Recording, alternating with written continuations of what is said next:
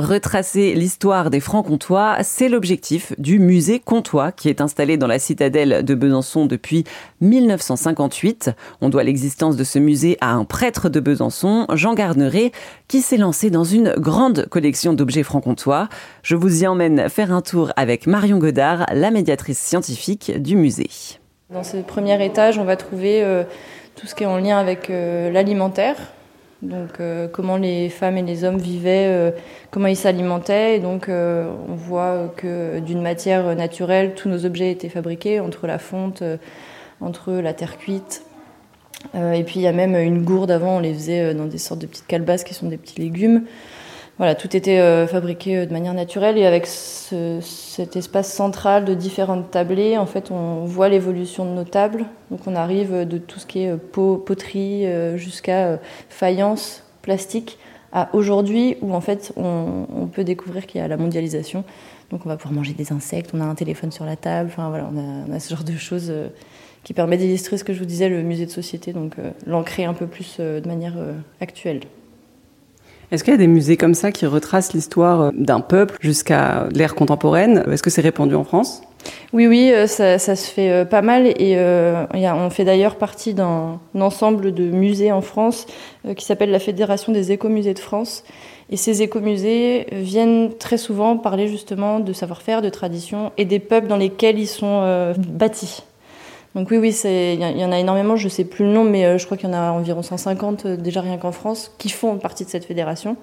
Et au-delà de ça, il y en a d'autres, euh, et il peut y en avoir dans des petits patelins. Mm. Après, ça, ça, peut être aussi hyper particulier, ça peut être le musée du tissu. Et donc là, c'est sur un savoir-faire, une tradition bien, bien particulière.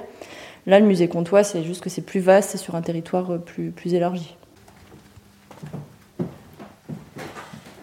Ici, on est dans une salle qu'on appelle la salle des boiseries parce qu'il y a plein de murs euh, tout en bois, de pans de murs, avec des petites poignées, des serrures partout. C'est pas une pièce qui est originaire euh, de ce musée.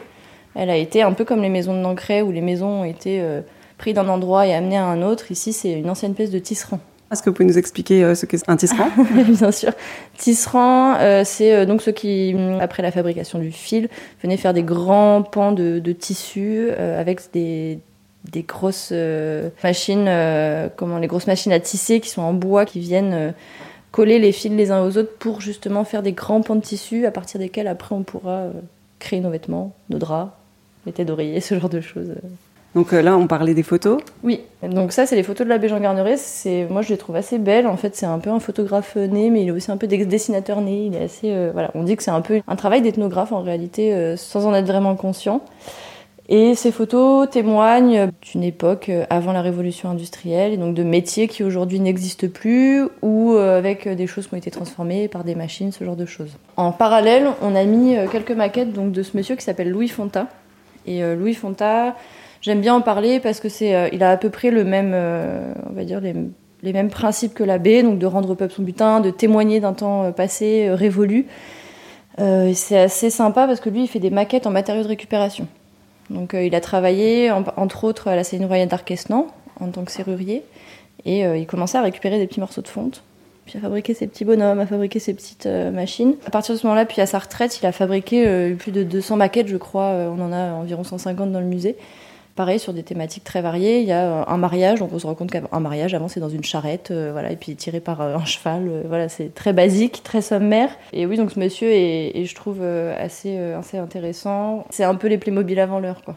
Le musée Comptoir rassemble 30 000 objets et plus de 73 000 photos d'histoire à découvrir au sein de la citadelle de Besançon.